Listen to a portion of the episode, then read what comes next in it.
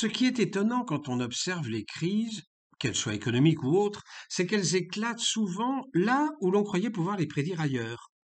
Qui attendait une tempête bancaire venue de Californie? On parlait plutôt de la banque allemande, par exemple, ou des difficultés italiennes, même si de ce côté-ci des Alpes, chacun se doutait bien que la nouvelle présidente du Conseil, Giorgia Meloni, était condamnée à décevoir ses électeurs pour éviter de se mettre à dos l'Union européenne et mettre en danger l'équilibre du pays qui l'a porté au pouvoir.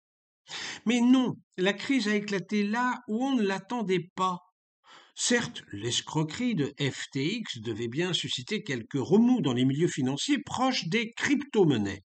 C'est ainsi que l'on a appris la liquidation de la Silvergate Bank, entre autres. Mais plus inquiétant est l'ouragan qui a coulé la Silicon Valley Bank, dont le nom même évoquait le triomphe de l'Amérique, mère des technologies modernes, où presque rien n'a été inventé ailleurs que par elle depuis 1945. Partenaire de la moitié environ des start-up américaines, la SVB a dû vendre en urgence des dizaines de milliards de dollars et faire appel à une augmentation de capital pour continuer à flotter, mais en vain. Que s'est-il donc passé? Tout simplement un banal bank run, une ruée sur les comptes, des retraits massifs qui ont fait chuter la banque de plus de 80% à Wall Street en quelques jours seulement avant de faire naufrage, causant un mouvement domino qui a fait disparaître 80 milliards de dollars de la bourse de New York, a fait reculer la Bank of America de plus de 6% et la prestigieuse Morgan de plus de 5%. Naturellement, le raz-de-marée a traversé l'Atlantique pour impacter les plus grandes banques françaises, Société Générale, BNP et Crédit Agricole, la Barclays à Londres et la Deutsche Bank à Francfort.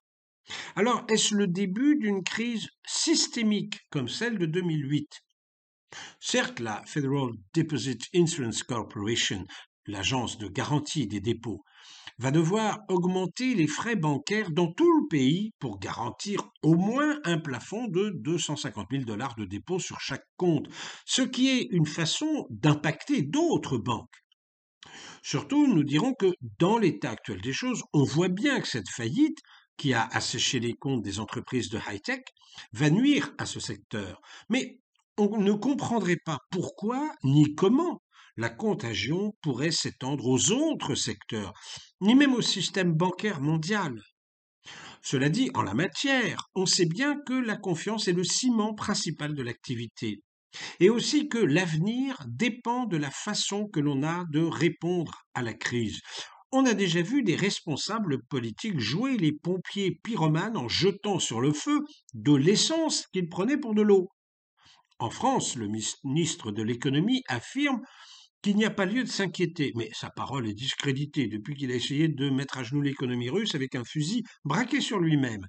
La carte est surtout dans la main de l'administration Biden, qui devra jouer sa crédibilité.